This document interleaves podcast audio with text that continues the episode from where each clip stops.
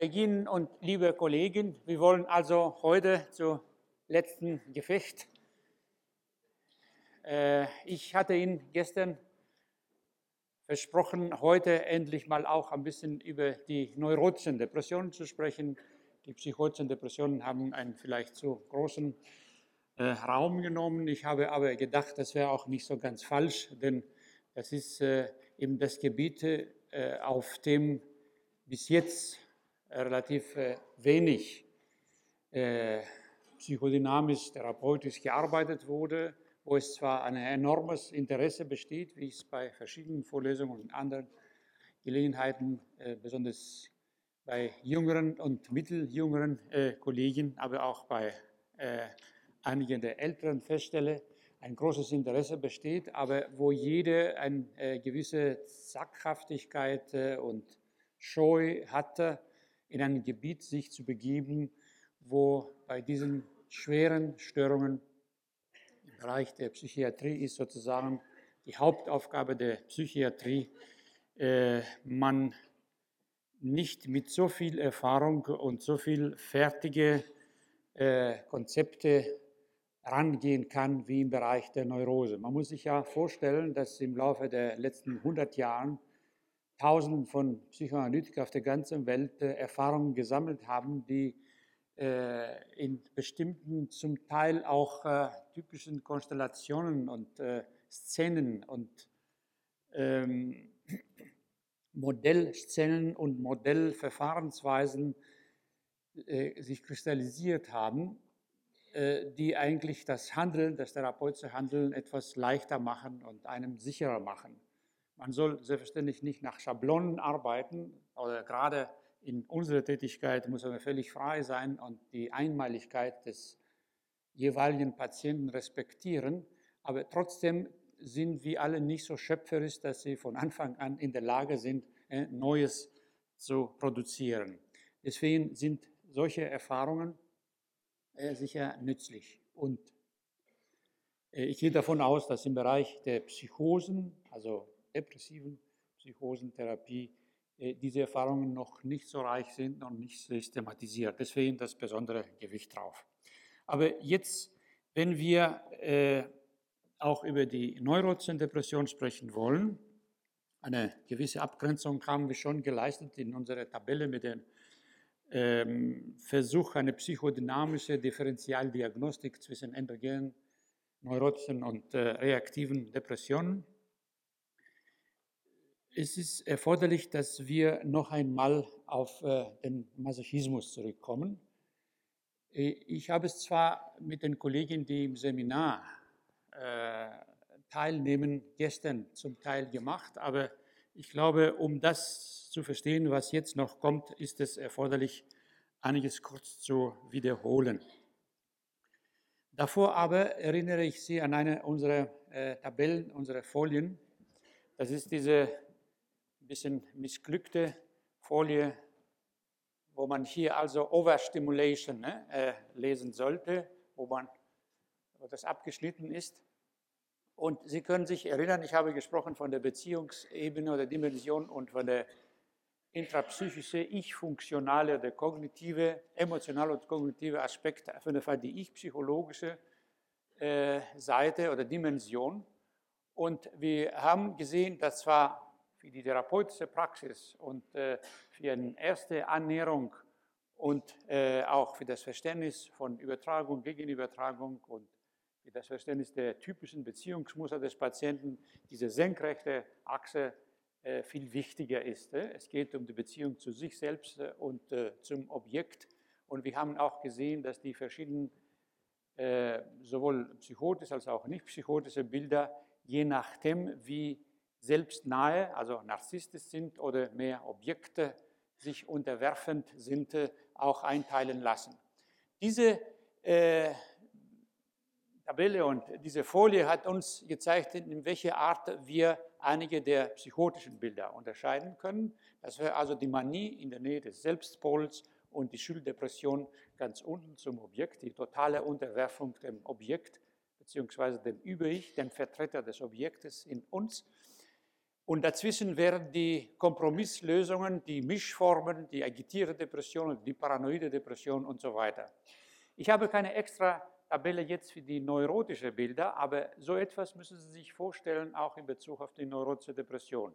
Ich hatte Ihnen eine andere Folie gezeigt, wie dieses Schema sich äh, verlängern lässt, äh, bei Borderline, bei Persönlichkeitsstörungen und bei reifen neurotischen Störungen. Ich finde, das ist eine gute Grundlage, um äh, ein Gesamtbild zu bekommen. Also, und es ist gleichzeitig eine kliniknahe, leicht feststellbare und praktisch nützliche Unterteilung äh, oder erste Orientierung selbstbezogen, objektbezogen. Dasselbe gilt also für die neurotische Depression, so dass äh, uns vorstellen können, dass hier analog der Schulddepression neurotisch-depressive Patienten gibt, die vorwiegend äh, von Schuldgefühlen, äh, Versagensgefühle äh, und so weiter geplagt werden.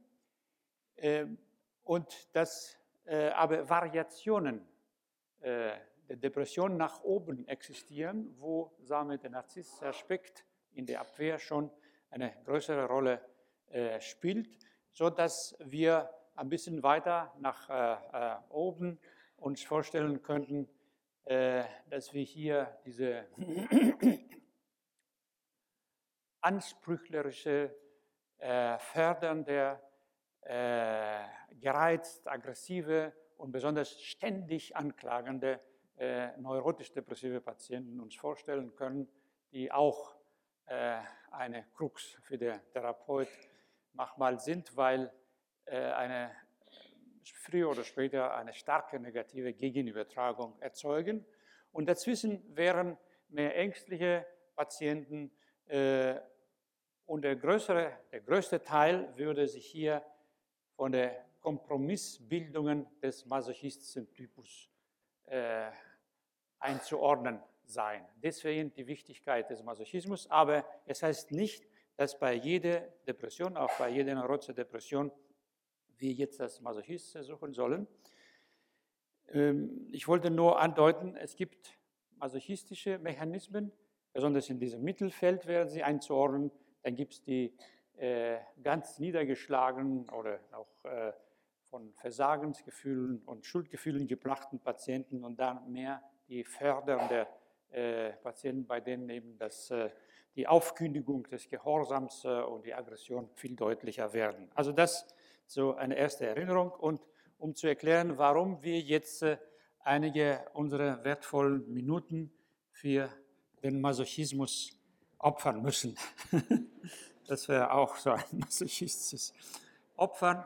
Und damit sind wir am Thema. Ich behaupte, dass der Masochismus eine unter Umständen fantastische, geniale Strategie ist, äh, die Passivität äh, in Aktivität zu äh, verwandeln oder das Unlustvolle im Lustvollen, äh, das Negative ins Positive.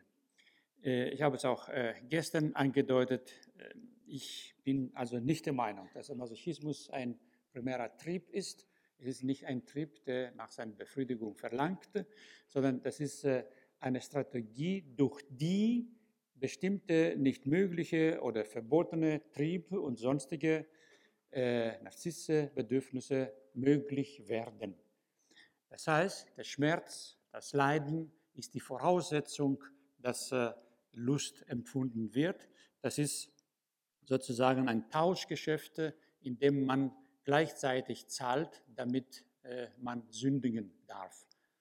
Ich kann äh, noch einmal die äh, magersüchtige Patienten erwähnen, die nachdem sie im Rahmen der Behandlung äh, Fortschritte gemacht hat und zum ersten Mal wieder nach mehreren Jahren Geschlechtsverkehr mit ihrem Mann hatte, mir dann sagte, sie ist sozusagen rückfällig geworden, jetzt muss ich aber drei Tage ganz streng fasten. Äh, sie können also äh, sicher oder Sie tun es automatisch assoziieren ne, an bestimmten äh, rituellen, religiösen Riten, Gewohnheiten, Fasten, die Bedeutung des Fastens und so weiter. Das sind alle äh, ritualisierte, quasi masochistische Verhalten, die den Sinn haben, die, die, die Götter zu versöhnen, äh, uns von Strafe, von Schuldgefühlen und, und so weiter zu schützen, vorwegnehmen. Es ist aber so, dass der äh, Masochismus nicht nur diese Funktion hat. Das ist nicht nur ein Tauschgeschäft, sondern besonders auch in schweren äh, Pathologien, schweren Fällen von Psychosen und schweren Neurosen auch äh, andere äh, wichtige Funktionen äh, hat. Und ähm, es wäre vielleicht nützlich, einige äh, davon so schnell zu rekapitulieren.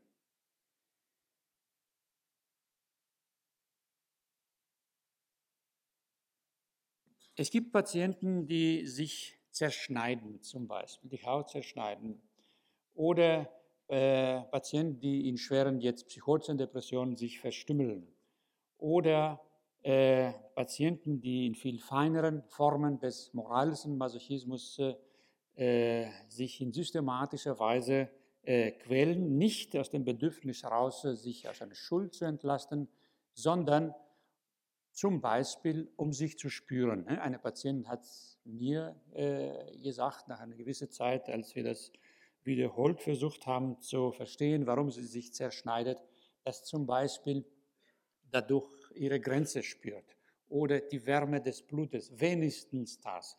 Dieses wenigstens spielt eine große Rolle bei dem Masochismus, dass man bereit ist, ein Minimum an Zuwendung, eine zupackende Bewegung, eine engagierte äh, Zuwendung, wie die sadistische eine ist, dass man das eher äh, annimmt als überhaupt die Objektlosigkeit, als äh, die Vernachlässigung, äh, äh, überhaupt äh, als das Nicht-Vorhandensein, ne, diese Zuwendung und Erwärmung. Von daher müssen wir ein bisschen offen sein, wenn wir versuchen, masochistische Praktiken des Patienten zu verstehen, äh, offen sein, um diese andere Funktionen zu sehen und äh, eventuell auch im konkreten Fall so zu verstehen, dass wir bei Gelegenheit den Patienten genauer benennen können, äh, worum es sich handelt. Ich spreche nicht von Deutungen. Äh, Sie haben äh, gestern schon gehört, dass ich mit Deutungen bei depressiven Patienten, zumal Psychosen, aber auch schwer Neurosen, relativ äh, sparsam umgehe, äh, sondern um Benehmungen der Affekte, die im Spiel sind. Das ist wichtig im Hinblick darauf, dass bei allen Depressionen eine Regression des Affektes zu beobachten ist äh, und von daher ist äh, die Verbalisierung, die treffende Verbalisierung, die das momentane bewusste oder vorbewusste Erleben des Patienten erfasst, für ihn eine große Hilfe, damit kann er viel besser mit seinen Affekten fertig werden, wenn er ihnen wenigstens einen Namen geben kann.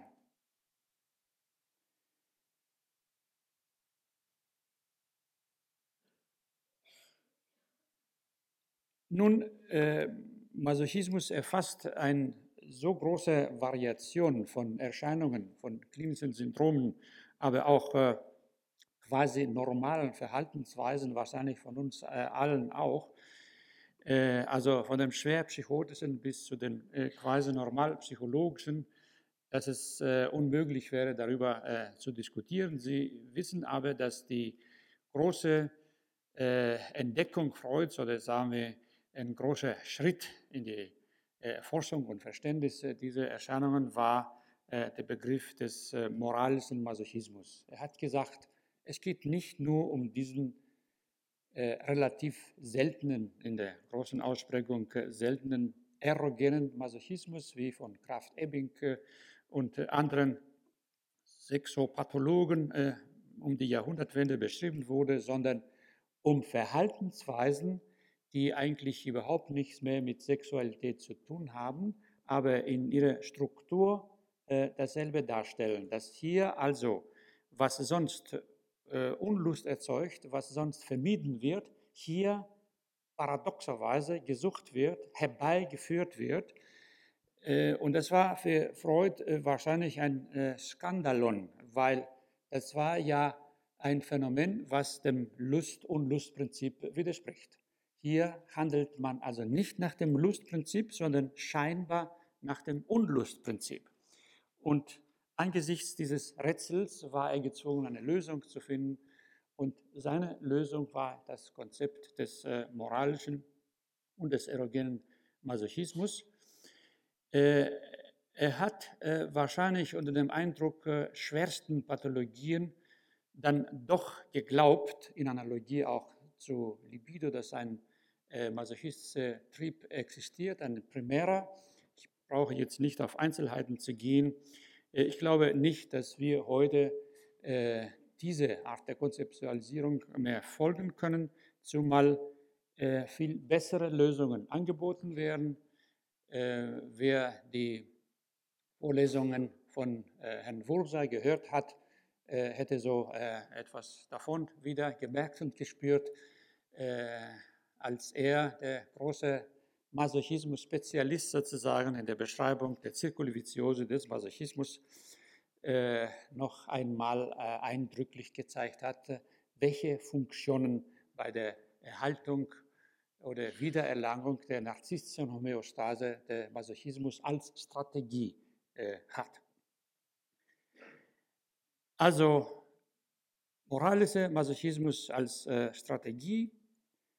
Äh, vielleicht kurz dazwischen ein Beispiel und damit auch Einstieg in die neurotischen Depressionen. Ein äh, zu Beginn der Behandlung äh, etwa 40-jähriger Mann, der eine schreckliche Kindheit durchgemacht hat, äh, der täglich von seinem Vater geschlagen wurde und von der Mutter verraten sich gefühlt hat, der in der Pubertät es geschafft hat, aufgrund seiner Begabung äh, in einem äh, künstlerischen Beruf äh, großen Erfolg zu haben. Und es schien so aus, wie wenn er diese schreckliche Kindheit hinter sich gelassen hätte, als er jedoch in den Viren seine erste wichtige intime Beziehung mit seiner Frau und später mit seinen Freunden hineingekommen ist, dann tauchte das Alte ne, wieder auf, sodass er in äh, eine Depression und eine Unfähigkeit, seinen äh, Beruf auszuüben, äh, verfiel, sodass er praktisch arbeitslos war oder arbeitsunfähig vielmehr, als er zu mir kam. Es war eine sehr schwierige Behandlung, die dadurch charakterisiert wurde, dass der Patient äh, von einem Pol zum anderen, was ich vorhin gezeigt habe, verfiel.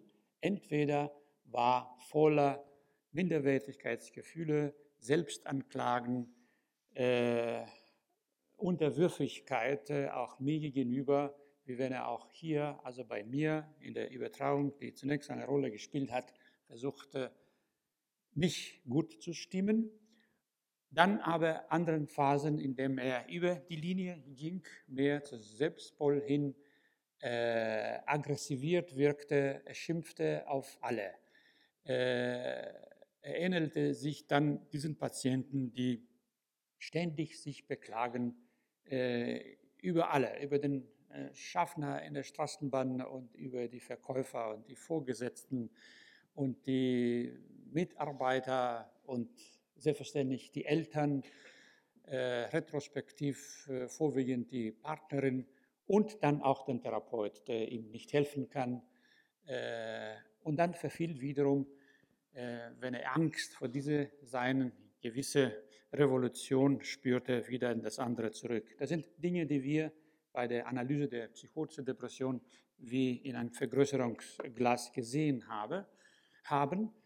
Und äh, das ist, glaube ich, was mir auch in den letzten Jahren sehr äh, geholfen hat und womit ich mit meinen Mitarbeitern auch in Konferenzen und so äh, arbeite, dass ich sage, wenn etwas schwierig ist, ich sage, ich hole mal das Mikroskop und das Vergrößerungsglas der Psychosen. Wollen man das so sehen, wenn es psychotisch wäre, in einer analogischen Situation, und plötzlich wird es klarer, was in den feinen Verstrickungen der sophisticated neurotischen masochistischen Mechanismen nicht zu sehen ist.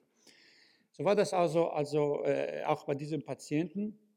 Äh, auf jeden Fall, was ich jetzt schildern äh, wollte, habe ich gestern auch kurz erwähnt, ist, dass der Patient sich besserte, konnte wieder anfangen zu arbeiten und er hat äh, äh, einiges geschaffen. Ich darf nichts äh, Konkreteres sagen aufgrund der Diskretion, aus Diskretionsgründen.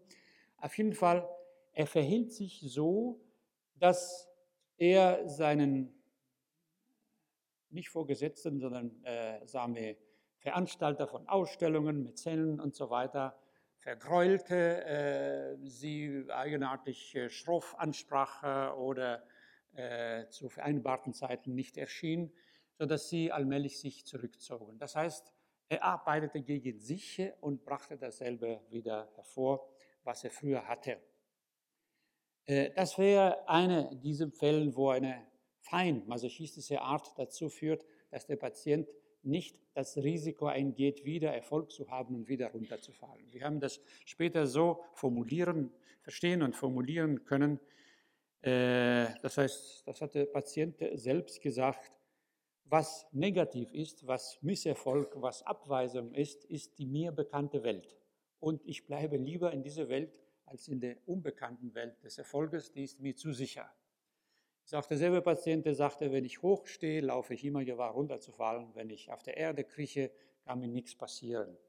Und äh, nach diesem im Motto hat er auch hier dafür gesorgt, dass der Erfolg, der ihm jetzt wieder möglich gewesen wäre, dieses Mal äh, ausblieb. Ähnliches spielte sich nun aber auch in der Übertragung, denn er hatte einen doppelten Erfolg, wenn Sie so wollen. Er hatte einen Masochisten-Erfolg und einen Sadisten. Er hat mir auch einen verpasst damit. Denn äh, meine äh, seine Befriedigung oder sogar Begeisterung für die Besserung eines solchen schweren Falles war jetzt mit diesem neuen schweren Rückfall hin. Außerdem war ich jetzt selbst paralysiert, denn ich dachte, wie ist das, wenn äh, regelmäßig, wenn es ihm gut geht, muss es ihm dann schlecht gehen. Das ist das Prinzip, nach dem das masochistisches Muster funktioniert, wofür man auch den Terminus der negativen therapeutischen äh, Reaktion gefunden hat. Das ist aber nur eine Beschreibung und äh, die hilft für sich äh, eigentlich uns nicht weiter. Es war also so, dass er mit seinem Misserfolg äh, konnte sich gegen mich rächen als Vertreter für diejenigen, die ihm äh, dieses und jenes angetan haben und vorwiegend selbstständig ganz zurückgehend äh, eine Rache an seinen Eltern, äh, mit denen auch überhaupt keinen Kontakt mehr hatte und haben äh, wollte.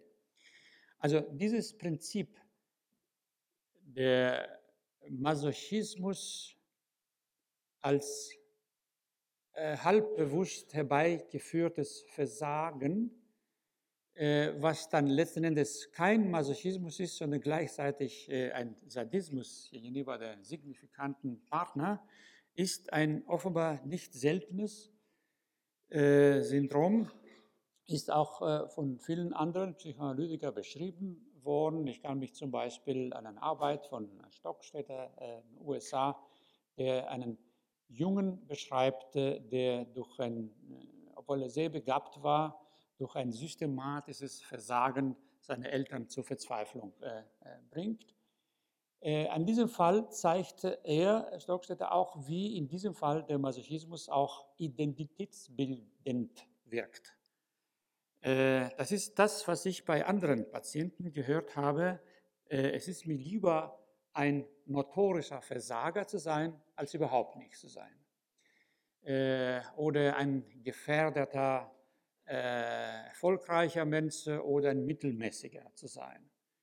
Äh, damit kommen wir zu diesen Formen der Versteigerung in den Höhen des Masochismus, die darin bestehen, dass man äh, bei solchen Menschen merkt, wie sie äh, einen besonderen Geschmack entwickeln für dieses bitter-süße des besonders großen Leidens äh, sind große Helden, sind negative Helden, sind äh, diejenigen, die ein unsägliches Leiden äh, ertragen können und, das wird nicht gesagt, trotzdem überleben. Sie sehen, es gibt also viele äh, feinere Formen des äh, Masochismus, die je feiner und zum Teil auch realistisch begründet sind, desto schwerer analysierbar äh, sind. Auf jeden Fall in dem Fall des Patienten, mit dem ich vorhin angefangen habe, äh, hat sich nach viel längerer Zeit gezeigt, und zwar praktisch nach Beendigung der halbwegs äh, nicht gelungenen Therapie gezeigt, dass er etwas davon hatte. Äh, er konnte es wahrscheinlich auch nicht äh, ertragen, äh, dass er den Erfolg, den bleibenden Erfolg so lange hat, wie er bei mir ist. Er hat sich nur viel später in einem Brief sich darüber bedankt und gesagt, er glaubt, er käme jetzt allein zurecht und er dürfte jetzt auch, wenn es teilweise erfolgreich sein. Das erinnert an diese paradoxen Beendigungen von Behandlungen bei psychotischen Patienten, besonders Schizophrenen, bei denen ich öfters erlebt habe, dass der Patient oder die Patientin sich in einen großen Krach äh, endgültig dann verabschieden, äh, indem sie erklären, das wäre ein Riesenmisserfolg, diese Behandlung, wo ich aber aus dritten Quellen erfahre, dass ihnen an sich relativ oder sogar recht gut geht. Da könnte man sich hier vorstellen, dass äh, Narzissmus es nicht ertragen kann, dass man bei ihnen Erfolg hat, dass man sie verändern konnte, dass der andere stärker gewesen ist. Es geht immer auch um einen äh, Machtkampf. Dies alles ist äh, wichtig, äh, unter anderem, um unsere Gegenübertragung, äh, wie soll ich sagen, adäquat überwinden zu können. Die Gegenübertragung äh, der Verzweiflung oder des Wütendwerdens auf solche Patienten ähm, ich habe es wiederholt in dieser Vorlesung gesagt, das wäre gut, wenn wir solche Gegenübertragungsbewegungen nicht über Ich-Haft überwinden, also von unserem Psychoanalysen über Ich heraus, indem wir uns zusammennehmen und versuchen weiterhin freundlich therapeutisch zu bleiben, sondern aus dem besseren Verständnis der Situation, dann ist das Ganze viel leichter, ergibt sich sozusagen automatisch lockerer und das ist, was auch der Patient dann merkt. Denn er merkt das, wenn wir verärgert sind und das äh, nicht sagen oder nicht äh, zugeben, sozusagen. Also das wären so äh, einige Beispiele für masochistische Mechanismen im Rahmen von äh, neurotischen äh, Depressionen.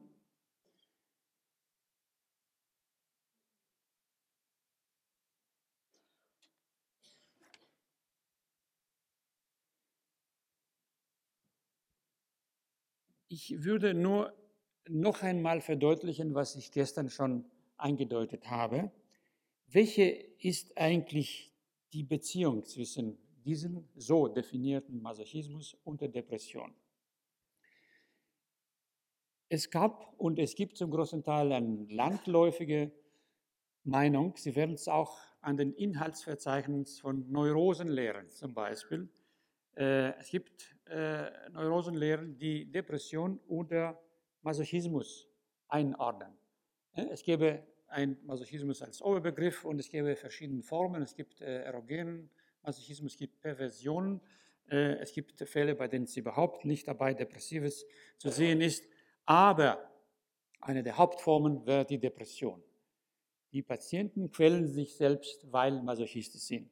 Und ich behaupte das Gegenteilige dass der Masochismus ein Mechanismus, ein Abwehrmechanismus, ein Schutzmechanismus gegen die Depression oder sagen wir besser, gegen die Ursache der Depression ist. Denn die Depression ist auch eine Reaktion, Reaktion auf einen depressiven Konflikt oder es gibt Depressionen ohne Konflikt, Reaktion auf die vitale Erschöpfung nach äh, schwierigen Krankheiten oder auf äh, enorm äh, schmerzlichen Verlusten, Traumen, die einen plötzlich äh, eben äh, treffen und wo man nicht eine normale Trauerreaktion äh, entwickeln kann. Daraufhin entwickelt der psychophysische Organismus die Depression als Reaktion, als eigentlich eine sehr ungünstige, sehr miss meistens missglückende Reaktion, die aber den Sinn hat, dass äh, alle diese schmerzlichen Affekte Scham, Schuld, äh, seelischer Schmerz nach Verlust, äh, Demütigung, Kränkung und so weiter oder auch narzisstische Wut, dass alles das gebremst wird. Gebremst wird im Sinne der Adaptation und im Sinne des Überlebens. Nur, das haben wir auch gesehen in äh, unseren verschiedenen Folien, dadurch kommt, man, kommt der Patient vom Regen in die Traufe, verwickelt sich in den depressiven Circulus viciosus, zum Beispiel indem er, indem er sich zurückgezogen hat, um sich zu schützen, äh, sich äh, sozialen Kontakte beraubt, der Narzisse zuvor, die er normalerweise täglich äh, von außen bekommt, nicht mehr bekommt. Das Defizit wird immer größer. Oder ein anderer Circulus viciosus ist, äh, wenn in seinem Objekt Hunger das Objekt insgesamt aufnimmt. Das erleben wir auch äh, in der Behandlung sowohl Psychotis als auch neurotischer Patienten, dass sie sich anklammernd sind. Ne? Das ist ein anderer Typus von Patient. Fördernd, demanding und dependent, also sehr anhänglich und sehr äh, fördernd, Liebe haben wollen und so weiter. Und sie idealisieren zum Beispiel auch äh, sehr hoch den Therapeuten oder andere Objekte. Das führt wiederum zu einem Circus viciosus, indem sie dieses ambivalente, ambivalent besetzte Objekte oder naturgemäß nicht Ideale, das gibt es ja nicht, der ideale Mensch und das ideale Objekt gibt es nicht, es kommt also bei diesen Introjektionen zu Magenverstimmungen, wie wir sie genannt haben, die äh, wiederum den Circulus viciosus verstärken. Und der dritte wichtige Circulus viciosus ist mit der Aggression, ne? dass die aus der zwangsläufig auftretende Frustration bei solchen Prozessen äh, entwickelt sich Aggression, massive Aggression, mörderische Aggression, die aber zurückgestellt äh, zurückverdrängt, äh, auch dissoziiert äh, werden muss, um das Objekt zu schützen, damit man nicht das verliert, wovon man so abhängig ist. Und das macht selbstverständlich noch mehr Aggression, die wiederum noch mehr zurückgedrängt werden muss. Das ist auch eine äh, Circulus viciosus. Das wären also äh, ich wollte damit sagen, Depression ist auch eine Reaktion. Aber neben der Depression gibt es andere Möglichkeiten, mit ähnlichen Problemen fertig zu werden. Und darunter äh, müssen wir aufzählen die masochistischen Mechanismen. Die haben also das Ziel, das Problem anders zu lösen, ohne dass man in diese schlimme, zum Beispiel stuporöse Depression hineinfällt oder die Schulddepression, das sind Alternativverfahren oder Alternativlösungen in Anführungszeichen, ebenfalls pathologisch. Man kann sich nur fragen, was schlimmer oder besser ist oder relativ äh, besser. Und äh, man darf dabei auch äh, nicht so kritisch sein, wenn man berücksichtigt, welche Methoden und Techniken und Bewältigungsstrategien wir selbst im alltäglichen Leben äh, auch äh, benutzen. Es steht also dem Patienten auch zu. Die Frage ist, dass wenn das Leid so groß ist, der Patient selbst von sich aus Suche sucht und dann ist der Punkt, wo wir tatsächlich versuchen, ihm dabei zu helfen, eine bessere Alternative, aber diesmal eine richtig bessere Alternative zu finden, die meistens darin bestehen soll, nicht etwa, dass zum Beispiel diese aufgestaute Aggression durch die Frustration jetzt einfach raus will, ne? und raus darf und systematisch äh, geübt werden soll. Es gibt solche Verfahren, die das äh, eigentlich suggerieren. Der Patient soll systematisch Aggression loswerden, grob werden äh, und lernen, sozusagen keine Rücksicht zu nehmen.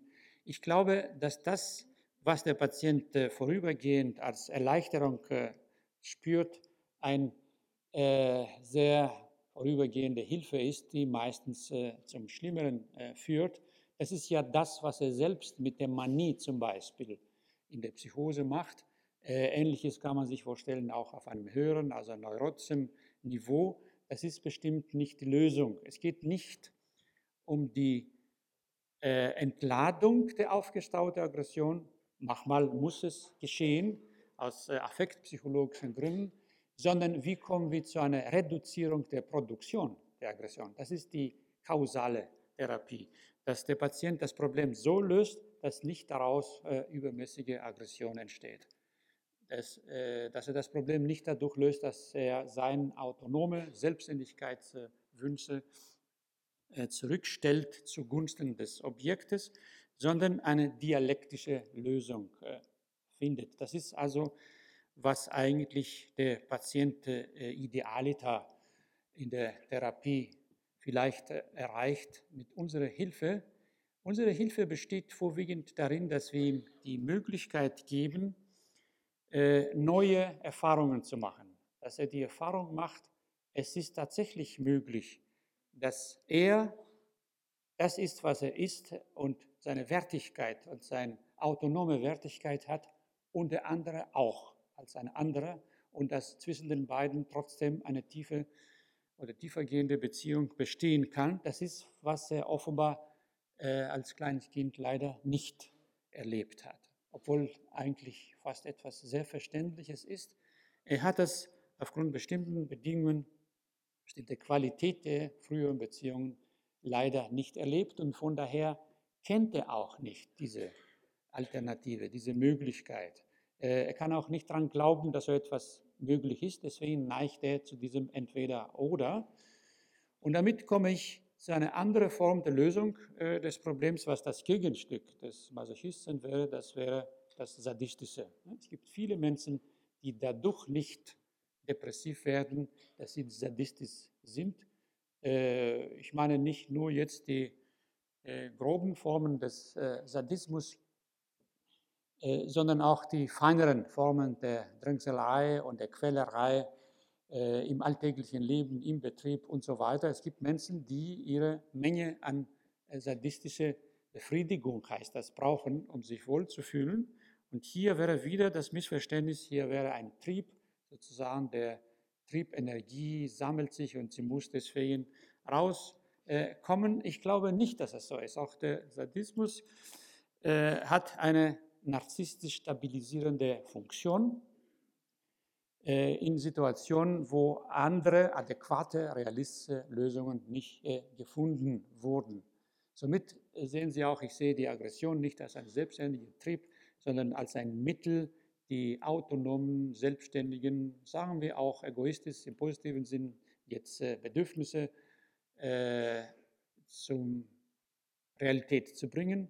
Wenn man auf Blockaden stößt, entwickelt sich die Aggression. Das ist eigentlich etwas ganz äh, Normales. Die Frage ist, wie man immer wieder zu solchen integrativen dialektischen Lösungen äh, findet, wo sowohl die eigenen als auch des anderen Wünsche und Bedürfnisse gleichzeitig befriedigt werden können.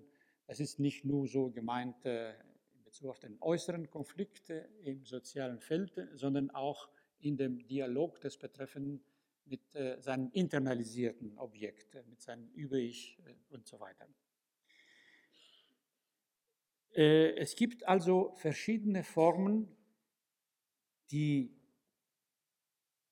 Konflikte oder andere äh, Situationen, die zu Depression, zu depressiver Reaktion führen. Es gibt verschiedene äh, Methoden, diese depressive Reaktion zu ersetzen mit einem äh, sagen wir, Äquivalent. Und es ist, glaube ich, nützlich für unserem äh, Denken zu vergegenwärtigen, dass äh, dies auch im Rahmen der Psychosomatik von großer Bedeutung ist. Es gibt also viele Patienten, die das Problem nicht masochistisch in der beschriebenen Sinne im sozialen Feld oder in der Beziehung zu ihren wichtigen Personen äh, lösen, in Anführungszeichen, sondern indem sie das Problem somatisieren. Äh, und dadurch vermeiden sie auch eine Depression. Ähm, wir wissen alle, welche große Bedeutung für die narzisstische Homöostase die Magersucht hat. Magersüchtige, erfolgreiche magersüchtige Patientinnen sind richtig stolz auf ihre Leistung. Ich kann mich äh, erinnern an solche Patienten, mit welcher Verachtung über die dicke Oberschwester sprechen, ne? die jeden Nachmittag ihre Torte mit Sahne verzehrt, während sie also dem äh, erhaben bleibt, äh, wie sie dann sehr selbstgefällig vor dem Spiegel äh, steht, nackt und merkt, da sind noch mehr Knochen ne, so festzustellen. äh, die Hässlichkeit dieses Körperbildes ist total also äh, abgespalten, wird nicht gesehen. Die bewundern sich selbst äh, ob diese Leistung. Und ich kenne Patientinnen, die in dem Moment, wo im Laufe der Behandlung die Magersucht zurückgeht, depressiv werden, weil man ihnen dieses Äquivalent weggenommen hat, dann taucht die Problematik erst auf. Aber es ist auch gut so, denn dann kann man mit diesen Patientinnen besser äh, arbeiten. Das habe ich erlebt zum Beispiel auch bei diesen Patienten, wo ich sagte, dass nach dem Geschlechtsverkehr sie drei Tage fasten müsste. Also äh, in ähnlicher Weise habe ich es bei bulimischen Patienten gesehen. Hier sogar regelmäßiger und mit äh, einer Konsequenz des Syndromwechsels, der mir schon theoretisch sehr interessant erscheint. Die Bulimie erfolgt eine ähnliche, wenn auch scheinbar umgekehrte Taktik. Das Objekt wird aggressiv reingeschluckt und wird dann wieder rausgespuckt. Es wird sozusagen wie ein Psychodrama inszeniert von der Patient, wo man mit dem inneren Objekt äh, umgeht, äh, verschlingen und dann den bösen Anteil versuchen äh, rauszubekommen, wobei aber meistens der ganze Anteil rauskommt. Das ist sicher auch äh, keine Lösung und ist ein Zirkulus viciosus, der weiterläuft. Ich kenne aber äh, Patientinnen, die abwechselnd schwere Depressionen oder bulimische Symptomatik äh, bieten. Manchmal auch kombiniert, aber dieser Wechsel ist zu sehen. Ähnliches habe ich auch gesehen zwischen Psychosen und äh psychosomatischen Erkrankungen. Äh, ich kann auch kurz erwähnen, ein bisschen äh, ausführlicher, also so viel Zeit haben wir eine Patientin, die mir von der Gastroenterologie geschickt wurde, weil sie äh, ungeklärte Durchfälle hat. Sie wurde dort äh, Wochen und Mo äh, Monate lang äh, durchuntersucht. Man hat also nichts feststellen können. Das war auch keine politisch. Äh, es waren irgendwie äh, Durchfälle im Sinne eines mehr funktionellen Syndroms, die aber manchmal fast bedrohlich waren und die auf jeden Fall auch einen Leidensdruck hervorriefen. Das war aber, was zunächst an der Oberfläche zu sehen war. Erst nach einer gewissen Zeit, also der Internist hat die Patienten doch äh, zu uns geschickt und nachdem äh, ich auch jetzt positiv, nicht nur per Exklusion ist, den Eindruck gewonnen habe, dass eine äh, psychische, psychologische Problematik vorliegt, wurde es klar, dass es sich eigentlich um das Äquivalent einer Depression gehandelt hat. Eine Depression diesmal, die nicht so sehr mit Schuldgefühl zu tun hat, sondern mit Scham und mit äh, Wut und narzisstischer Wut. Äh, kurz zu der Anamnese. Äh, sie war die dritte von vier Geschwistern, äh, eine sehr erfolgreiche Rechtsanwältin. Die Brüder waren äh, alle Ärzte, sehr erfolgreich. die Mutter war auch Akademikerin, die aber ihren Beruf gleich, nachdem sie fertig war, wegen der Heirat und der Kinder opfern musste und die immer der Patienten sagte, siehe mal, dass du studierst und dass du was wirst und deinen Beruf ausübst, damit du nicht als bedeutungslose Hausfrau landest wie ich. Äh, auf der anderen Seite, das war eine doppelte äh, Message, die sie ihr gab, äh, signalisiert ihr, sie glaubt aber nicht, dass sie das schafft, dass sie nicht so gut ist wie die Jungs. Ne? Die Jungs waren die besseren. Und in diese fast sie schizophren machende Situation lebte die Patientin, dies aber mit enormer Kraft und Leistung und aber äh, große Begabung, die sie hatte, hat sie geschafft, tatsächlich äh, sehr erfolgreich zu sein in der Schule und auch im Studium und im Beruf aber unter erheblichen Opfern. Nicht nur zeitliche Opfer wegen dieser äh, Überanstrengung und erhöhter Leistung, sondern auch innerlich. Sie hat sich sozusagen ein falsches Selbst äh, aufsetzen müssen. Das entsprach der ersten Delegation der Mutter. Sie sollte also eine männliche, harte, erfolgreiche Frau, die im Berufsleben auch als Rechtsanwältin dann äh, sich bewähren sollte und äh, hat äh, dafür aber viele andere äh, Gefühle, Bedürfnisse, äh, Passivität, Mütterlichkeit. Nicht umsonst äh, konnte sie auch keine Kinder bekommen, war sie auch lange in gynäkologischer Behandlung. Ähm, und das hat dazu äh, geführt, dass sie, hat sie mir nachträglich erzählt, kurzfristig immer in depressiven Zuständen geriet, die nicht erklärlich waren. Die waren aber dann nach gewisser Zeit vergessen und sie gab erneut Gas sozusagen, noch mehr Leistung, ne, um auch das zu vergessen.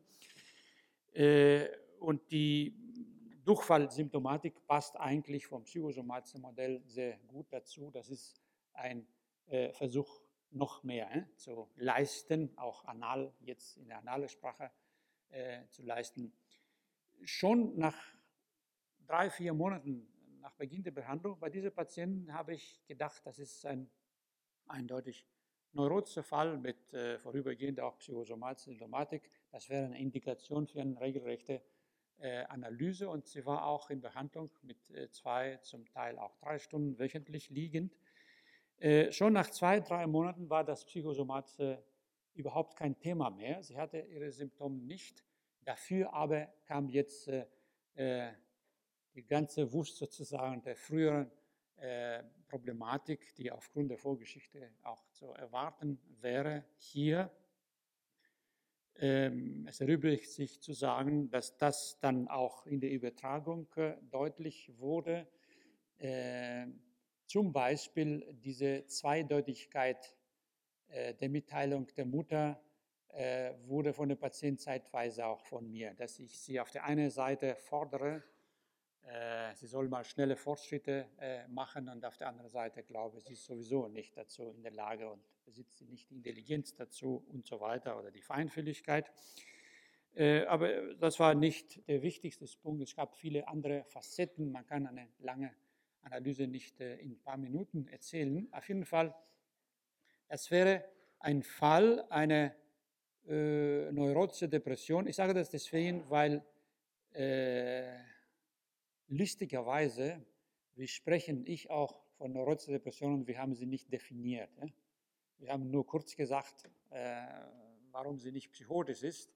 Äh, aber äh, überhaupt Sie können sich erinnern, diese Tabelle, wo wir die drei Hauptgruppen haben und als vierte Gruppe die sogenannte larvierte Depression, also das äh, körperliche Äquivalent und wo eine Kollegin zu Recht gesagt hat, es wäre gut, wenn wir auch die rein organische, bei, bei Frontallappen, Tumoren, Auftritten, depressive äh, Antriebslosigkeit mit zu erwähnen.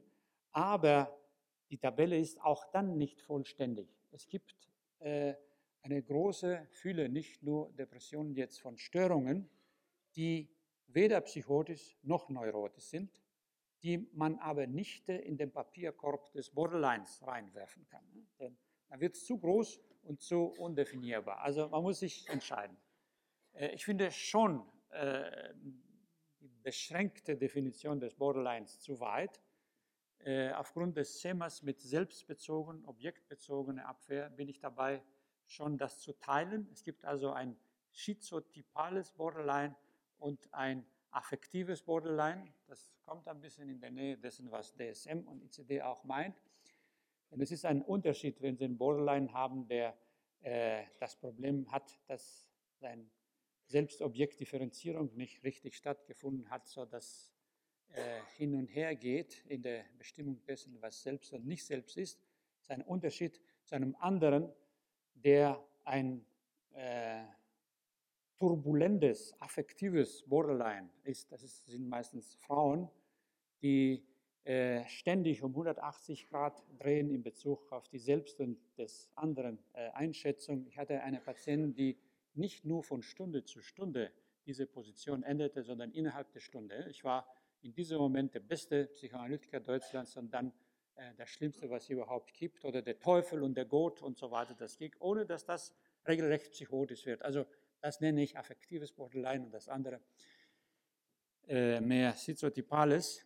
Äh, aber äh, ich wollte damit sagen, äh, es gibt eine Fülle von anderen Störungen, die nicht solche Borderlines, solche schwere Störungen sind und trotzdem man sie nicht reife Neurose nennen kann. Und ein großer Teil der Depressionen äh, gehört dazu.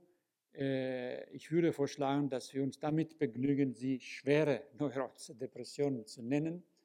Also dieser Fall, diese Patienten würde ich sie würde zu den äh, mittelgradig oder leichteren Formen von Neurodepression sehen, zumal auch der Konflikt dahinter äh, steht äh, zum Teil hier ein Ödipale war. Das sind Dinge, die erst äh, später gekommen sind. Es ging auch um die Rivalität mit dieser äh, Mutter und nicht nur um die diadische Beziehung, aber die Grenzen sind unscharf. Wie Sie ja sicher auch in dieser Woche gemerkt haben, ich lege keinen besonderen Wert auf strenge klassifikatorische Diagnose, weil ich ja ohnehin davon ausgehe, dass die Mehrheit der Menschen auf mehreren Klaviaturen spielen können. Ne? Dass also man von einem Syndrom in das andere abrutschen kann zum äh, großen Bedrängnis der DSM- und ICD-Diagnostiker, aber ich kann den äh, auch nicht helfen. Äh, ich pflege immer den Fall der Patienten, den wir vor einiger Zeit hatten, zu schildern, die äh, vormittags in einen neuen Schub ihrer Krankheit äh, in allen Männern auf der Straße sich verliebte und große Schwierigkeiten hatte, sie nicht umzuarmen und gegen Mittag ängstlich äh, wurde und wie eine Angst-Glückspsychose äh, aussah und nachmittags katatoniform war und abends ein schweres katatones Bild bot. Alles psychodynamisch sehr gut zu verstehen, ne? aus der Angst heraus in das Objekt sich zu verlieren, musste sich zu nehmen sich zurückziehen. Da frage ich Sie, was sollte der arme Assistent dann abends notieren als äh, ICD-Diagnose? Äh, Aber wie gesagt, das soll nicht unsere Sorge sein, sondern ich plädiere für eine solche Plastizität unserer Vorstellung. Trotzdem ist es gut, die einzelnen Verteidigungslinien des Patienten präzise zu definieren und sagen, er befindet sich jetzt äh, in unserer Tabelle auf diesem Punkt. Das ist gut, nicht um unsere Zwangsneurose zu befriedigen, sondern damit wir in der Nähe bei dem Patienten sind und ihm besser benennen können, was mit ihm in diesem Moment los ist. Äh, die Zeit ist schon zu Ende. Ich hoffe, dass Sie in dieser Woche äh, etwas davon bekommen haben, wie ich versuche zu denken. Ich habe schon am Anfang gesagt, ich habe keine fertigen Rezepte. Ich halte mich auch nicht als ein hervorragender Therapeuten, aber ich glaube, Sie haben etwas äh, äh, gewonnen von dem, was Sie hier gehört haben. Vielen Dank.